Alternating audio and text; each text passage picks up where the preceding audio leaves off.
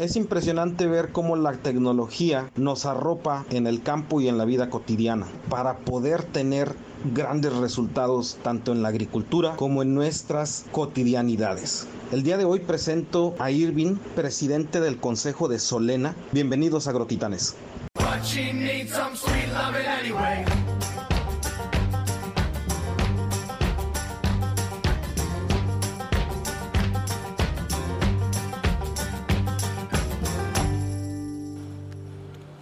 Muchas, muchas gracias, Didier. Muchas gracias por la invitación. Y eh, pues sí, con todo gusto, con todo gusto me presento. Eh, mi nombre es Irving Rivera. Eh, soy originario de Culiacán, Sinaloa. soy ingeniero de profesión. actualmente radico en León, Guanajuato. soy ingeniero biotecnólogo específicamente. bueno, actualmente fungo como el presidente del Consejo de Administración de Grupo Solena. Y, y bueno, también llevo todo el desarrollo de proyectos estratégicos todos aquellos proyectos que involucren lo que es la generación de talento, la adquisición de talento y el crecimiento de valor de la empresa, eh, obviamente reflejado por el mismo crecimiento de valor derrochado y, enfocado hacia los usuarios de, de, Solena. ¿Cómo iniciaste tu aventura en el campo, mi estimado Irving? Fíjate, fíjate Didier, que, es, es, algo curioso. Es algo curioso. Yo, yo, trato, yo trato siempre de pensar y, y me gustaría compartírtelo eh, el por qué quizás un poco más adelante, ¿no? Pero me gustaría eh, eh, compartírtelo, o sea, porque yo siempre trato de pensar que yo antes que estar en el, en el mundo del campo, yo estoy en el mundo de la ciencia, de la biotecnología, de la tecnología aplicada. O sea, yo, yo siempre trato como de, de ponerme eso, ¿no? Este, mi, mi, aventura en el campo es curioso, a pesar de que soy de Culiacán, Sinaloa, eh, mi familia, la, última persona que se dedicó exitosamente a la agricultura, eh, fueron mis abuelos. Fueron mis abuelos. Mis abuelos eh, migraron, por así decirlo, de, Durango hace muchísimos años en la repartición agraria de, de, Gidales. Migraron a, Sinaloa, migraron específicamente a las tierras del Dorado. Y mi abuelo fue, fue esa persona que sacó adelante a la familia, que dejó, dejó las tierras de Durango, dejó las tierras áridas de, por allá de Tepehuanes, eh, este, y se fue a las tierras fértiles y mucho desarrollo agrícola eh, eh, en, lo que es la zona del Dorado, Sinaloa, cerca de Culiacán. Esta, mi, abuelo se encargaba de la siembra de caña de azúcar y se encargaba de otros granos, ¿no? Frijoles, caña, lo que pudiera para mantener y sacar la familia adelante. Pero fue muy claro, fíjate, mi abuelo, a pesar de tener las tierras, eh, fue como muy, muy cerrado, muy cerrado y, la verdad me ha costado el, entender el por qué. Fue muy cerrado a, que la familia se dedicara eh, eh, de lleno en, el negocio agrícola. Quizás también por la, por la facilidad de, manejo que en aquel entonces generaba un ingenio, ¿no? El ingenio de los Redo, el famosísimo Redo ahí en, en, en el Dorado, las tierras fértiles del Dorado. Ok, fíjate cómo, cómo es importante como dices tú, tener muy claro el, la conceptualización de cómo llega para ti esa, esa cultura del campo, porque a final de cuentas, ahorita con el proyecto que ojalá y más adelante me cuentas, estás volviendo a tus inicios, estás volviendo a la parte de que tu abuelo se enfocó, que fue en, el proceso de la industrialización de la caña y tú ahorita estás queriendo ayudar en un proceso de la industrialización de la caña, mi estimado Ivy. Es correcto. Así es. Correcto. Es muy curioso. Muy curioso. Fíjate que con esa sensibilidad que tienes del campo, pero sobre todo de la ciencia y aplicar uno de los conceptos que, nos, que me comentaba y que tú también lo conoces, que se llama Julio López, decía, la agricultura es donde se aplican todas las ciencias. Es interdisciplinaria totalmente, ¿no? Sin embargo, aquí tú me hablas de biotecnología. Ya vemos mucha gente que no sabemos qué es la biotecnología. ¿Qué es la biotecnología, mi estimado Irving? Fíjate, está, bien sencillo, está, está, bien sencillo, porque es es de las, de las vocaciones, disciplinas, ciencias, por así decirlo, o tecnologías más antiguas de la, de la humanidad. O sea, decirte, decirte que, que, la cerveza es un producto biotecnólogo, decirte que los fermentos, el pan es un producto biotecnólogo, el yogur, o sea, ha estado en desarrollo de la humanidad desde siempre. Sin embargo, eh, eh, la nueva tendencia fue separarlo, ¿no? Pero, pero la forma más sencilla y más práctica que he encontrado yo hasta la fecha de responderte esa pregunta de qué es la biotecnología, después de, de haber estudiado mucho tiempo y haber estado en muchos centros de investigación, este, básicamente digo, es la tecnología de la vida para la vida. esa es la biotecnología, es usar en, cosas, conceptos muy prácticos, es usar la vida, eh, usar, usar la tecnología que ya tiene la vida al beneficio de la misma vida. O sea, básicamente esa es la intención, ¿no? Eh, eh, cuerpos de vida distintos, pero al final del día eso, ah, para allá van.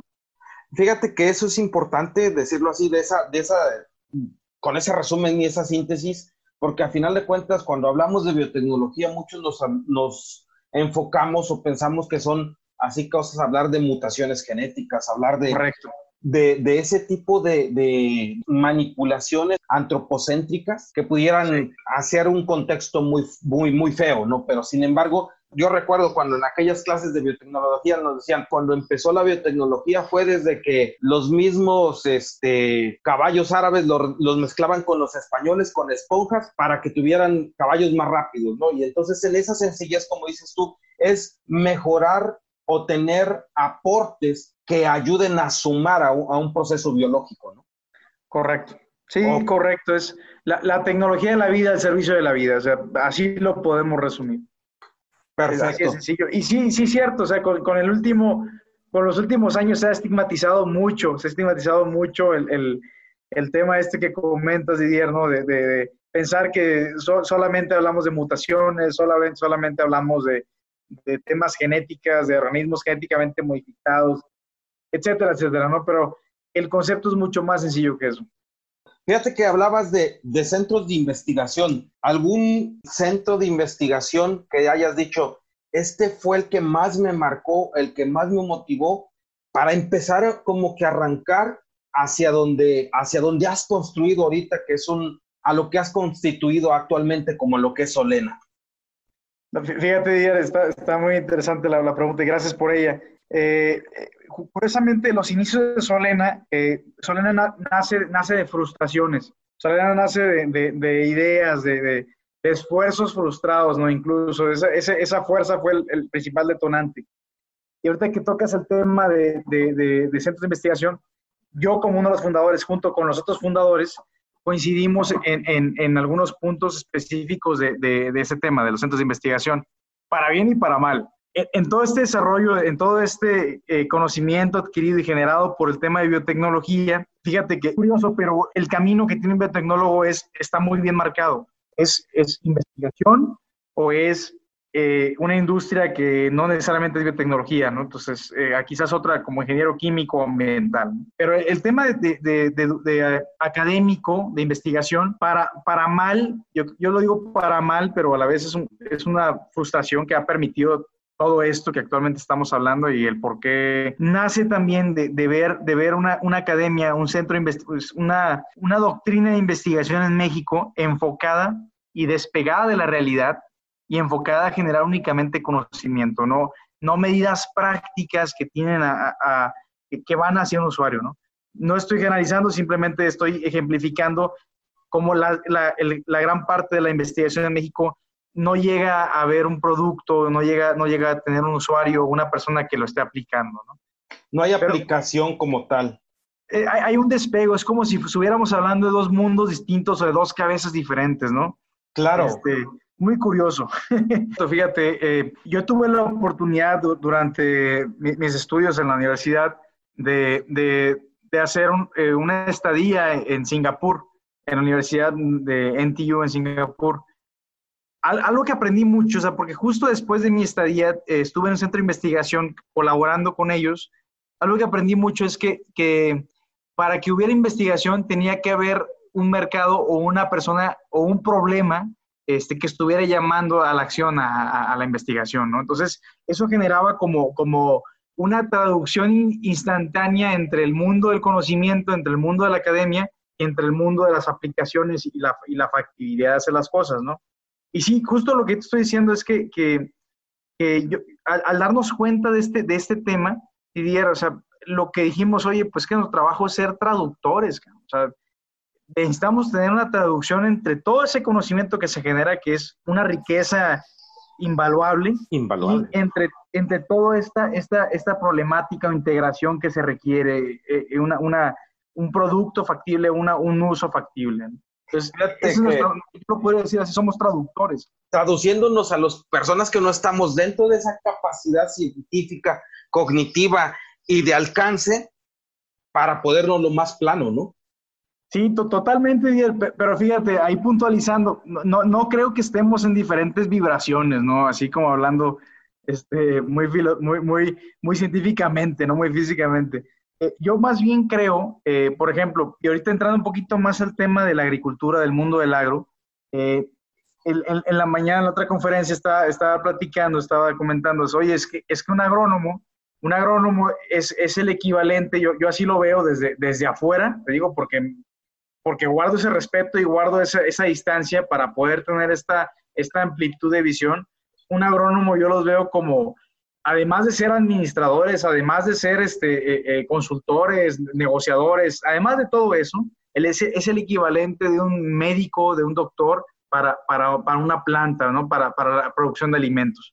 Pero si, si estamos en ese, en ese canal, Didier, eh, yo, yo, veo que, que, que, un agrónomo eh, o más bien, perdón, un, médico, en el caso de, los, de los humanos, estaríamos haciendo la analogía a que hay áreas de conocimiento o especializaciones, y hay un montón, hay un montón, ¿no? Y en el tema de la agronomía, eh, eh, pues un agrónomo se, se, avienta al ruedo, se, se, se echa toda esa responsabilidad, responsabilidad tan grande, y, y, te digo, no, no digo que vibremos en diferentes sintonías, sino que, pues, digamos, como somos una herramienta para poder llevar ese valor hacia ellos, ¿no? Entonces, yo así lo veo, lo veo como somos una herramienta, somos un complemento de poder traducir estas palabras, que, que existe una desconexión entre el conocimiento y la aplicación, eh, y nos hemos convertido en ese puente, en ese, en ese nexo, en ese, en ese, en ese bridge, por así decirlo, ¿no? Con ellos. Fíjate que me, me queda claro toda tu, tu, tu, tu, trayectoria profesional y quisiera y Culiacán eh, era músico, ¿no?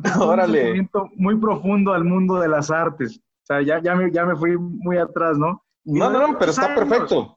Bueno, muchos años, o sea, y, yo creo que es importante, Didier, porque eh, mi principal formación, a decirte que estuve quizás 10 años en el conservatorio estudiando música, gran parte de mi formación como persona es, es, es, el entendimiento de las artes y sobre todo las artes sociales, de la música, de, la, de las artes, eh, de las bellas artes, ¿no? Como se conocen, realmente de la música y, pintura.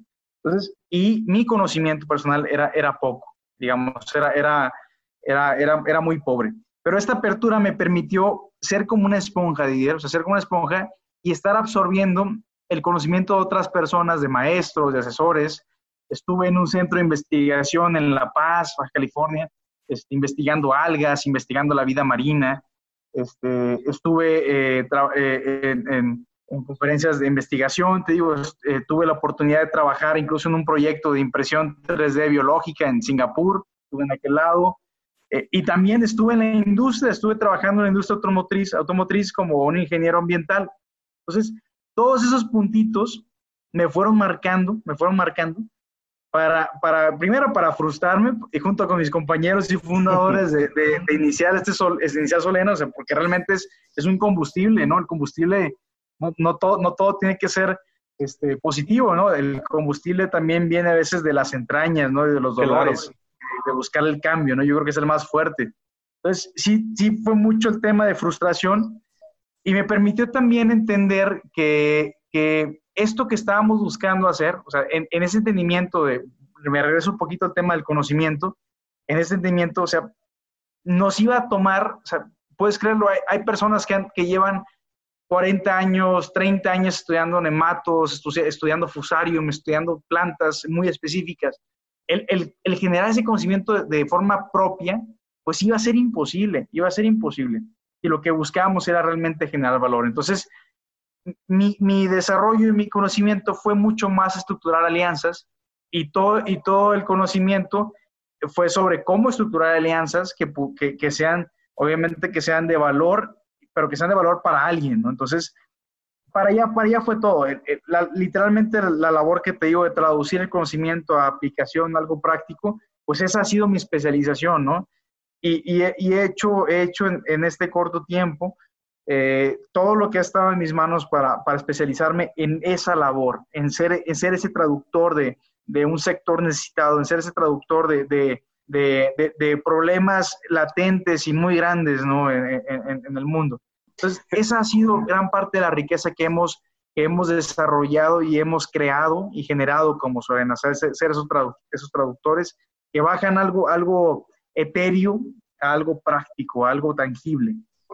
Ahora sí que mi estimado Irving, te vistes de, de, doctor en el laboratorio, te quitas el, el, la bata te pones las botas y te sales al campo con sombrero para salir adelante a, traducir e implementar lo que, lo que hace este Me ha tocado hacer de todo, de todo, desde fermentación, desde laboratorio, desde administración, ventas, de todo en este, en este, en este nexo, ¿no?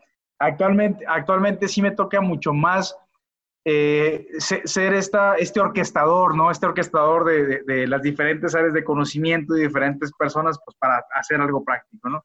Y obviamente que para entenderlo, para entenderlo no hay que perder esa, esa desconexión de, de, pues, pues, del campo, ¿no? De los usuarios. Literalmente ellos son a quien servimos. Como dicen por ahí, realmente donde se siente el campo y el único lenguaje que sabe hablar se llama el surco. Correcto, correcto, totalmente, totalmente. Y, y no hay que perder ese camino, ¿no? Porque luego nos, nos estaríamos siendo mucho más más etéreos, ¿no? De lo que buscamos. Exactamente. Oye, mi estimado Irving, fíjate que ahorita que decías del tema de la música, una gran apertura, porque las ciencias y todo lo demás, el, todo, toda la demás educación se basa, pensamos que está muy separada de la realidad, toda la, todo lo sistemático de las artes, de la ciencia, son totalmente equilibradas y por eso hasta cuando se robustece, pues tenemos un Irving que nos ha representado. Platícame de eso, porque eso me sacó, o sea, estuviste en, el tecnológico, tecnológico de Massachusetts, no cualquier mente está ahí, no cualquiera va. No, hombre, hombre, gracias Didier. No, no, no, no, no hay nada, no hay nada, no hay nada que respetar, pero muchas gracias Didier. Honestamente te digo, yo, yo prácticamente toda, toda, toda mi desarrollo de niño la transición a la universidad y, este, pues tuve mucho contacto con las artes, con, la música. Y fue, fue gran, gran, sorpresa para mí cuando llegué a, una ingeniería donde tenía que ver todo este tema de, de, híjole, pues de matemáticas, etcétera, cálculo, ¿no? La verdad es que se me facilitó un montón, Didier, ¿eh? o sea, y todo fue por como lo comentaste tú ahorita muy bien, la música es perfecta, tiene, tiene todo un componente eh, estructurado matemático detrás, este año, este año justamente este, nos, nos tocó participar en, eh, en, una revista que se llama Technology Review, que justamente la hace el, el MIT, el Tecnológico de Massachusetts. cada año, cada año eligen a, a, 35 jóvenes menores de 35 este, y lo que buscan es dar a conocer todas aquellas tecnologías emergentes, todas aquellas invenciones, desarrollos, emprendimientos, eh, todo aquello que es nuevo lo, lo, lo, van a conocer en un evento, un evento que tiene mucha repercusión en diferentes medios a nivel nacional e internacional. Entonces, e, el MIT es, es, quien, es quien liderea esta, esta, esta sección, ¿no? Entonces, este año nos tocó, nos tocó ser, ser eh, nombrados con, con, con, con, esta distinción eh, en, en, bajo la premisa de inventores, justo, justo por la metodología que desarrollamos, el enfoque que tenemos de, de, usar estas datos, esta, esta, ciencia aplicada al campo, ¿no? Entonces, por, por ese producto nos, nos nombraron en el, MIT, este, ha sido muy bueno, ha sido muy bueno en cuanto a talento, ha sido muy bueno en cuanto a talento, ha sido muy bueno en cuanto a conocimiento, y hacer estas redes de tecnología para, para implementar ciencia. Al final ya estamos hablando de lo mismo. Si lo pusiéramos en términos más coloquiales, muchos locos juntados en un mismo en una misma, en una misma celda, pero para, en vez de, hacer algo malo, para revolucionar a algo bueno en este mundo, ¿no? Es correcto, sí, es un esfuerzo bastante interesante del MIT. Cada año lo hace, cada año seleccionan este, tecnologías innovadoras, eh, cada año eh, eh, hacen la invitación, hacen todo un estudio ¿no? de las tecnologías emergentes más innovadoras que pueden cambiar, revolucionar una industria, un sector, una población y los invitan a participar, ¿no? Con el único enfoque de generar estas redes, Didier, que tú dices de, pues sí, lo empezaste muy bien, coloquialmente de locos, ¿no? Para, para hacer cosas beneficio al mundo.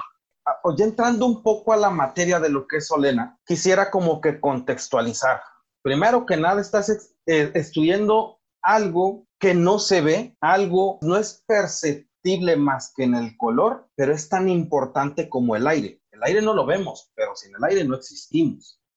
Quisiera que me dijeras un poquito de lo que es Solena, qué, qué fundamentos tiene Solena que está dentro de las 35 empresas a, nivel mundial conectadas por el MIT, algo muy bueno tiene que tener.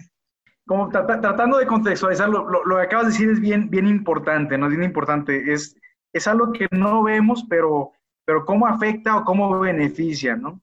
Eh, yo, yo, poniéndome a estudiar un poquito el, el tema de, del desarrollo de, antropológico de las sociedades, humano, ¿no? Eh, tú sabes que está ligado completamente con el tema de la agricultura, está ligado completamente con el desarrollo de la agricultura, ¿no? O sea, pasamos de ser, de ser este, eh, nómadas a ser sedentarios por porque existió la agricultura, porque había la forma de alimentar a las sociedades, ¿no? Entonces, eh, bajo esa premisa, Didier, lo que, lo que pudiéramos como simplificarlo un tanto, bajarnos unos cuantos niveles, y podríamos decir que el ser humano pasó de ser eh, nómada a sedentario porque porque desarrolló la agricultura y eso tiene que ver porque controló algunas variables de la producción de alimentos. O sea, controló la variable física, controló este, la algunas variables de riego, se empezó a entender los ciclos de temporal, empezó a entender la, la, lluvia, empezó a entender que hay que poner una semilla en el suelo, empezó a entender esos, esas variables que afectan un sistema agrícola, ¿no? Entonces, eh, a lo largo de la historia, a lo largo, a lo largo del desarrollo de la agricultura, cada, vez que se controla una de estas variables, por ejemplo, el clima, nace la agricultura protegida, ¿no? Eh, eh, por ahí el, buen, amigo Julio con los sensores, ¿no? Controlar, este, entender estos datos y controlarlos, da un salto en el desarrollo de la agricultura.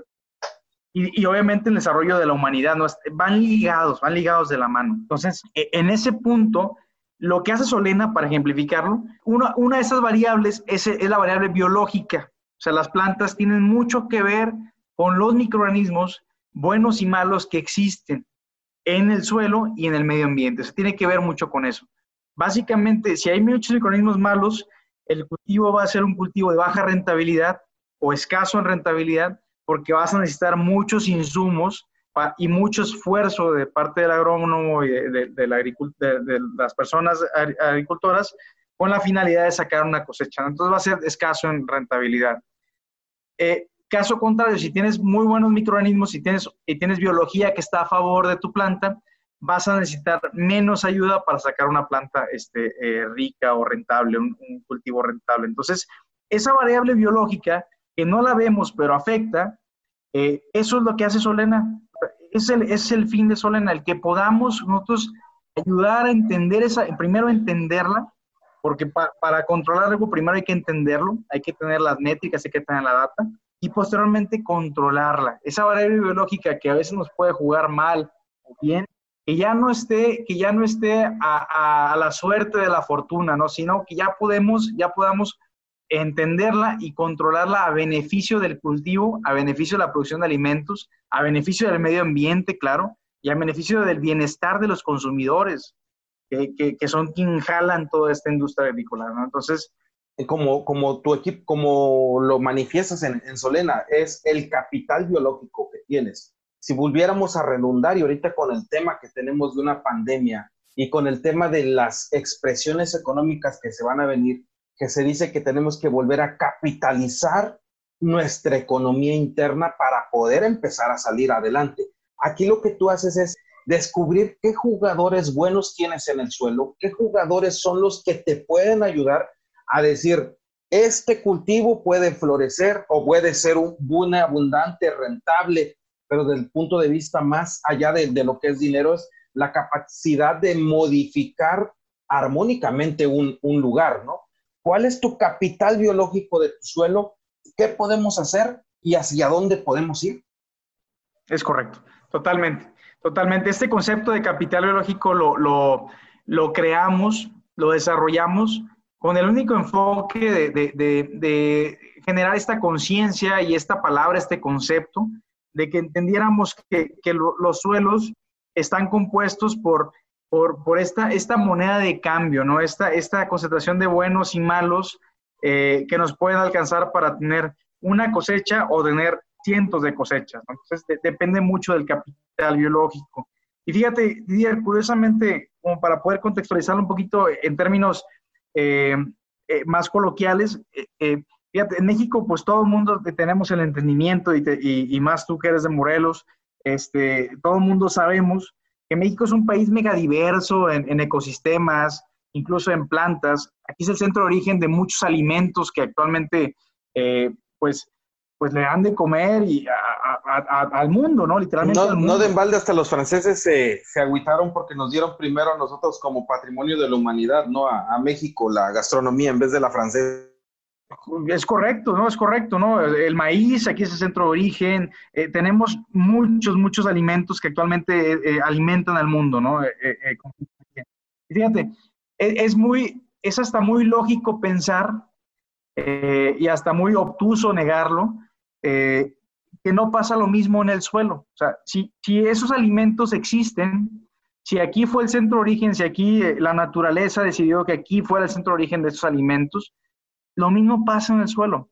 El suelo de México es un suelo fértil, es un suelo lleno de microorganismos, eh, lleno de vida, que esa vida puede ser utilizada siempre y cuando la, la, la, entendamos, la conozcamos, ¿no? o sea, que tengamos entendimiento de esa vida. Entonces, lo que hace Solena es entender ese capital biológico, es entenderlo. Oye, eh, a veces es, es hasta un conocimiento empírico ¿no? que, que, existe eh, de, de, tradición en tradición, de generación en generación, eh, decir, oye, pues aquellos, aquellas tierras, retomando las tierras de mi abuelo, del Dorado, aquellas tierras son súper fértiles. Pero ¿a qué se debe esa fertilidad? Sí, se debe a un tema de clima, se debe a un tema de agua, se debe a un tema de textura, pero también se debe en gran parte a un tema biológico.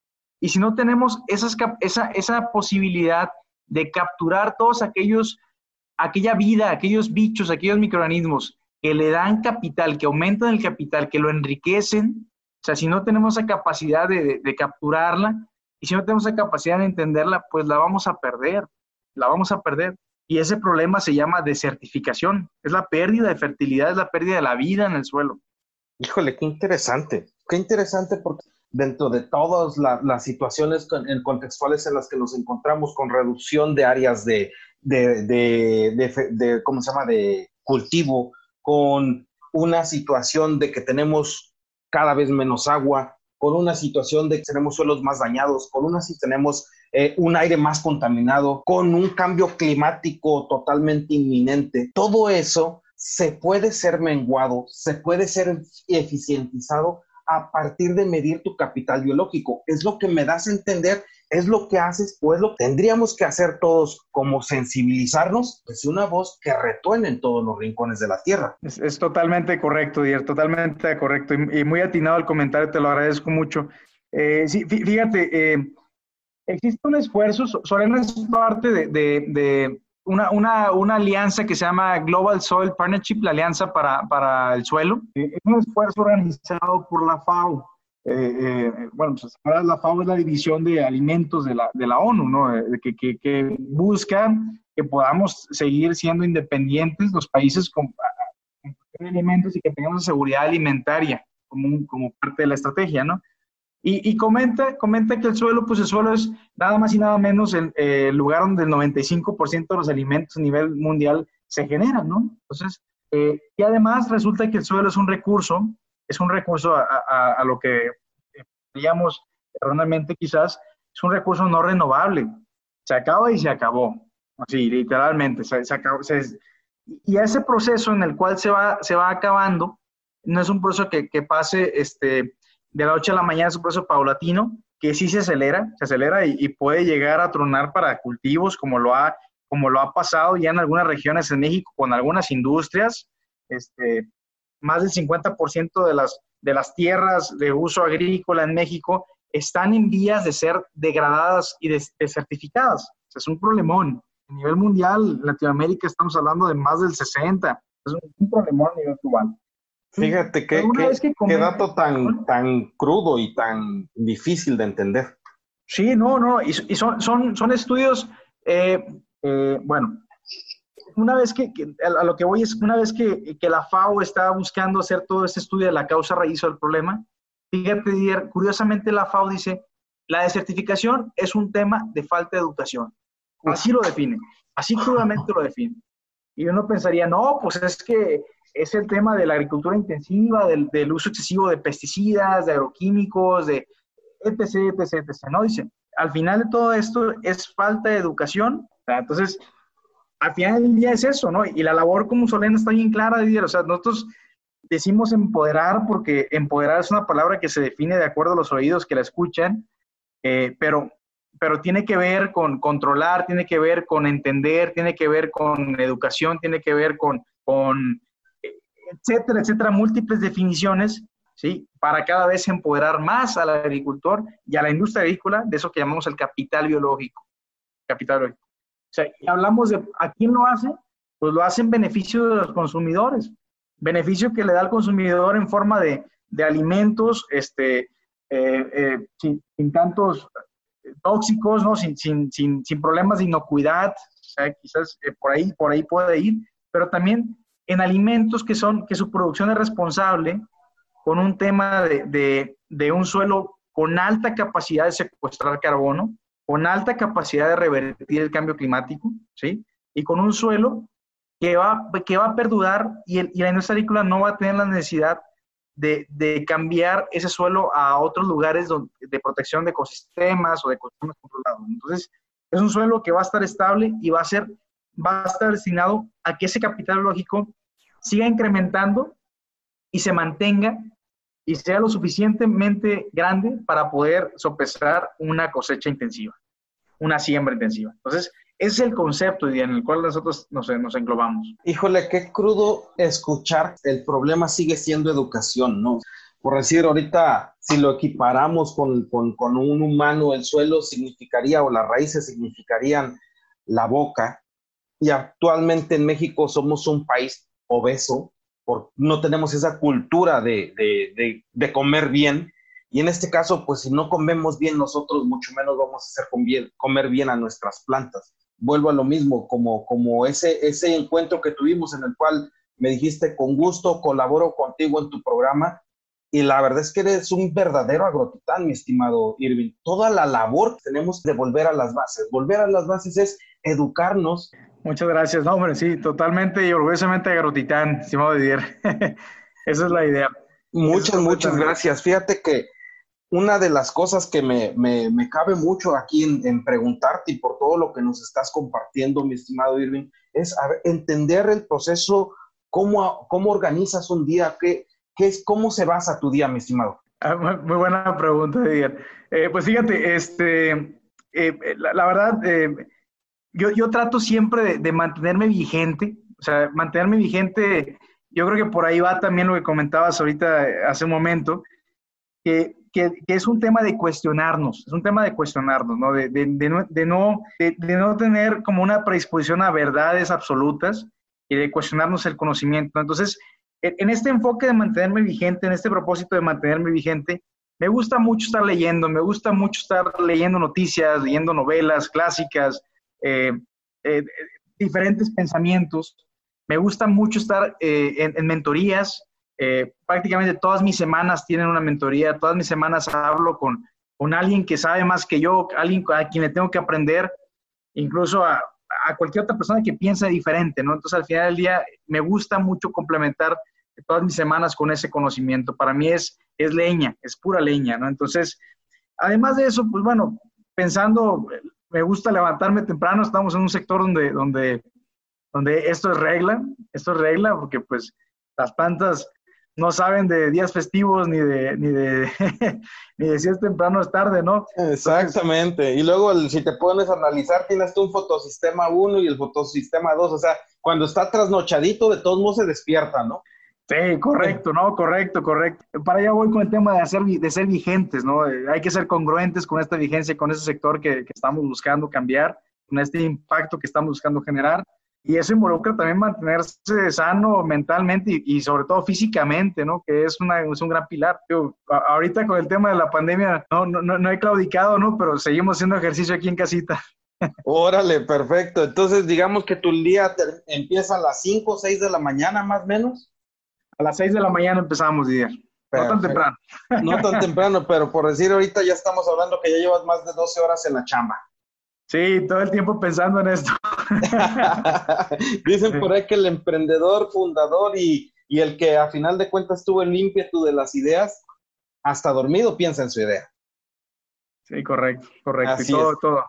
Mi amigo, mi amigo Irving, platícame de un libro que te haya marcado este, en tu vida. Fíjate que yo, yo creo que muchos, o sea, yo, yo puedo decir que, que, hablando, a mí me gusta mucho, te decía, mi formación nace mucho de las artes, me gusta mucho los grandes clásicos, me, me gusta mucho Los Miserables, Víctor Hugo, me, me, me, encanta, ¿no? Pero ahorita traigo más en la cabeza este, justo eh, este, me gustaría compartírtelo. Eh, ya más en tema de emprendimiento, más en tema de, generación de valor, más en tema de, desarrollar estos impactos. Hay un libro que se llama Delivering Happiness. Es este, eh, sería la traducción como enviando felicidad, ¿no? Básicamente. Ok. habla sobre la historia de, un personaje de, Tony Hayes, es, este, de ascendencia asiática, es estadounidense, eh, habla, habla sobre la vida previa a la creación y participación en una empresa que se llama Sapos, que es, esas empresas, está curioso, fíjate, porque esas empresas de e-commerce, pero estoy hablando que en los noventas vendía zapatos en línea. O sea, imagínate, o sea, le tocó navegar contra corriente. O sea, no, o sea, no era salmón, era una ballena contra corriente.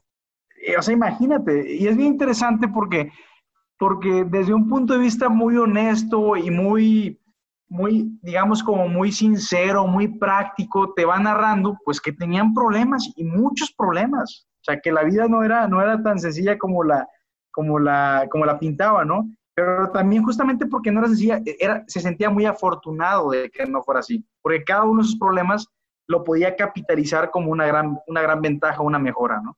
Entonces, es algo bien interesante, es algo bien interesante.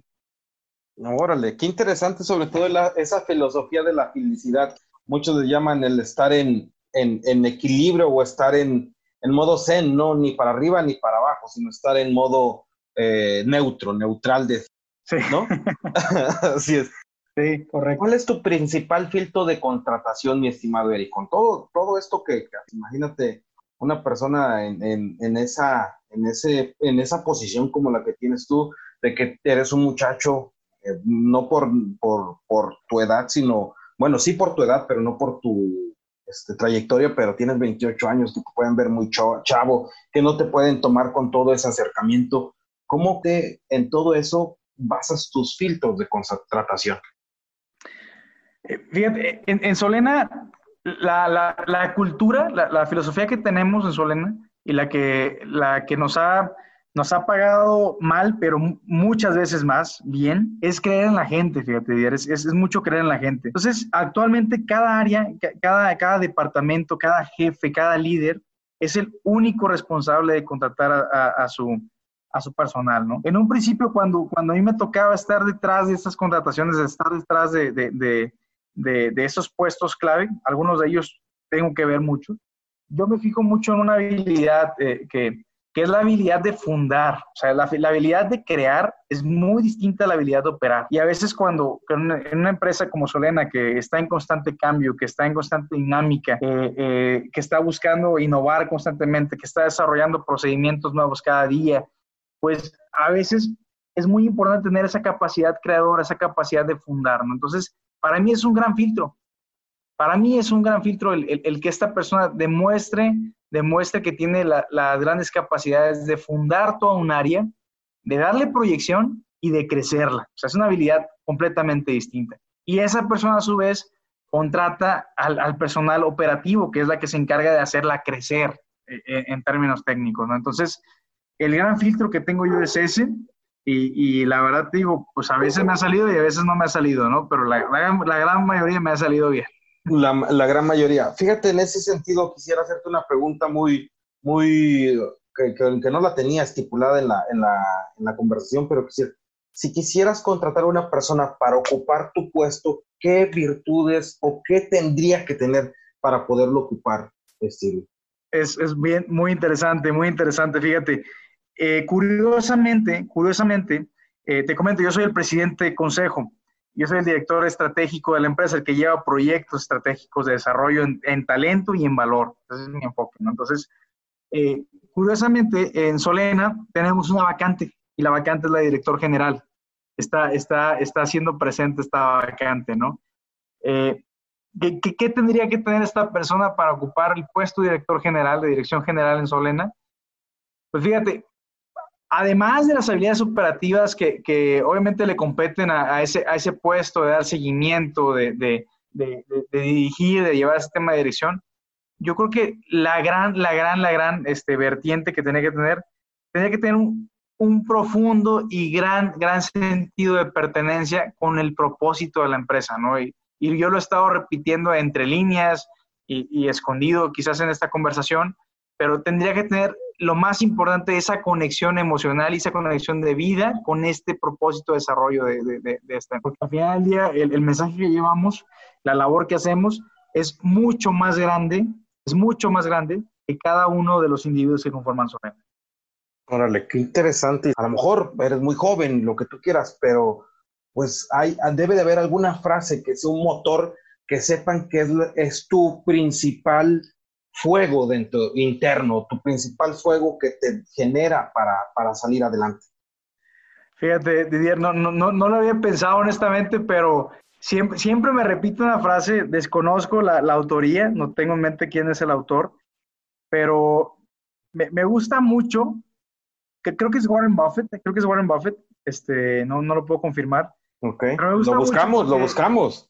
Porque este cuate dice, eh, yo soy muy suertudo, o sea, todos mis negocios, todo, todo, todo en la vida me ha salido con mucha suerte, soy muy suertudo, porque todo ha sido difícil, o sea, nada ha sido fácil.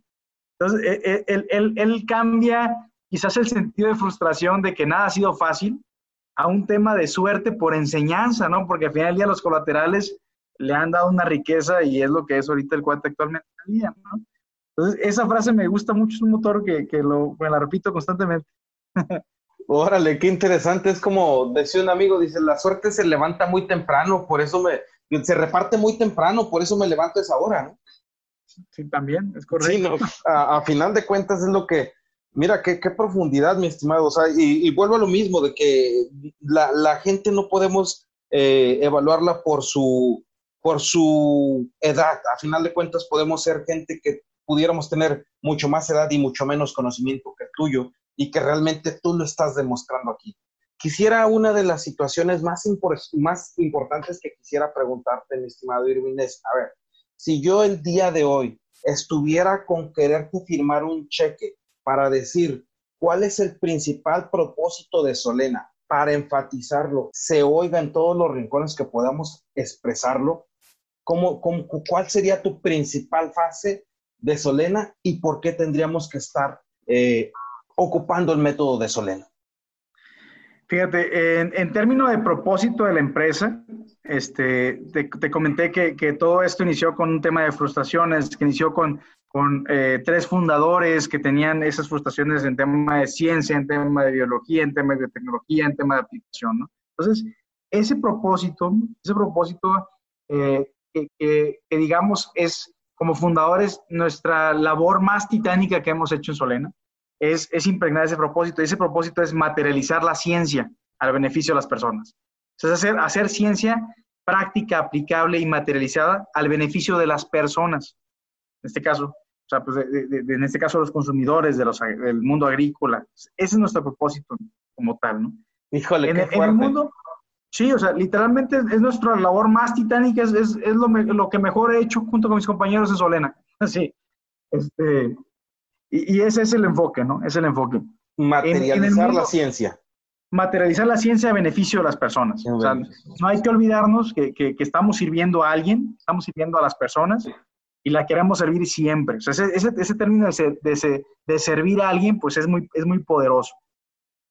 Claro, me dejas con un sabor de boca eh, muy, muy, muy grato por, por todo esa, ese aporte que me, nos has podido dar. Me gustaría a lo mejor en un, un episodio próximo donde pudiéramos tener evaluaciones de casos prácticos o, si tú quisieras resumir algunos de los éxitos agrícolas que has visto más y que hayas podido cuantificar una persona se le, se le traduzca de una persona como tú, Dan, pero cómo lo hicimos y cuál fue el propósito, cómo nació y qué resultados tuviste.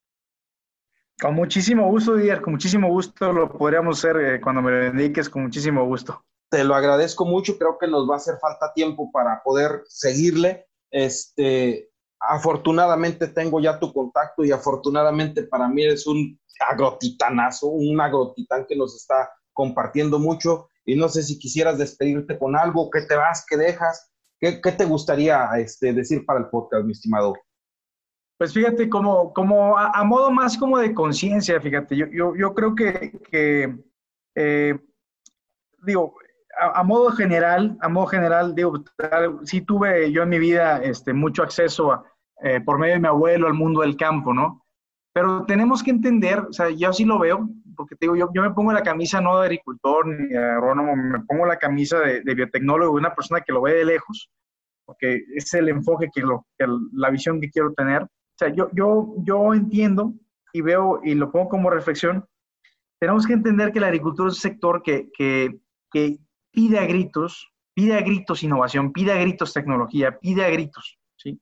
Tenemos que ser lo, suficientemente capaces de poder escucharlo y de poder dejar ese granito de arena y de poder colaborar para competir, de poder sumar este, eh, a, fin de que podamos aportar en, en este mundo agrícola. Entonces, todas las tecnologías que actualmente están implementándose en la industria automotriz, en el tema de, no sé, las computaciones, la etcétera, todo eso, todo eso no va a tener sentido si no se aplican al sector base de toda la organización, que es la agricultura. Entonces, para mí es un, es un tema que, yo lo llamo un llamado a la acción y es un llamado a, a conjuntar esfuerzos, que personas que quizás están viendo otros sectores, impresión 3D, este, IoT, eh, etcétera, blockchain, e-commerce, todo eso tenemos que empezar a, darle sentido al sector primordial que es el tema del agro, ¿no? ¿Por qué? O sea, simplemente eh, nosotros al momento de empoderar que, que, ya estamos utilizando TI, estamos usando genómica, estamos usando biotecnología, estamos usando este, diferentes herramientas, geolocalización, eh, big data, etcétera, análisis de información, todo eso lo estamos condensando y la labor es muy noble porque además de producir alimentos, además de que sirva en la producción de alimentos, que es la base, es la base ahorita en el tema de, de, la pandemia, aunque es una situación muy desfavorable para muchas personas y es un ejemplo terrible, eh, el la conciencia que quedará es esencial, esencial en la producción de alimentos. Y esencial es asegurar, es asegurar esa producción de alimentos como prioridad nacional, como un tema de seguridad, como un tema de crecimiento. En lo que hacemos Solena, además de la producción de alimentos, también aportamos al cambio climático, a un cambio climático que está profundamente relacionado con esta pandemia, está profundamente relacionada con esta pandemia y que puede, que puede ser, que, que se, puede se puede regresar, se puede hacer una reversión en este cambio climático con, o sea, con esta aplicación de lo que hacemos nosotros de, de la biotecnología a servicio del suelo, haciendo un suelo más vivo, más lleno de vida solo puede capturar carbono como ninguna otra actividad y como ninguna otra industria. Entonces, hay un gran potencial, no está terminado, a pesar de que es una industria muy longeva y que tendemos a equivocarnos y pensar que ya todo está dicho y hecho en la agricultura, no es cierto. Y ya un llamado, a, una invitación muy atenta a, esas personas que quizás nos están escuchando, a esas personas que quizás tienen estas ideas de innovación, de tecnología, pues que todo esto va al agro, ¿no? Y al final del día ese sector lo pide a gritos y como, como seres humanos tenemos que ser responsables de, de, responderlo. No, hombre, qué palabras tan, tan llenas de, de, empoderamiento, como dices, mi estimado. ¿Cómo te encontramos, mi estimado Irving? Dime tus redes sociales, cuál es tu forma mejor de contacto. Pues eh, ya, ya, te habrás dado cuenta que, de que no, no, no, soy muy bueno en las redes sociales. Pero, pero no, con mucho gusto, yo siempre estoy pendiente este, en LinkedIn. LinkedIn para mí es una herramienta de trabajo, la uso constantemente todo el tiempo. Twitter, eh, eh, eh, en LinkedIn, pues mi nombre es Irving Rivera. Este, en Twitter es arroba Rivera Irving E, soy Irving Ernesto. Ok. Este, son las redes que, donde soy más activo y donde estoy principalmente informándome, manteniéndome vigente, ¿no? Leyendo artículos. Perfecto, pues mi estimado Irving, eres un verdadero agrotitán. Espero pronto nos podamos ver y estrechar un fuerte abrazo y a seguir en este camino de aportar. Agradezco mucho tus aportaciones. Muchas gracias, estimado Didier. Te mando un fuerte abrazo y de nuevo te agradezco la invitación y espero, espero haya sido una plática de valor. Claro, yo creo que sin duda nos dejas y nos aportas mucho. Gracias. Fuerte abrazo, estimado Didier.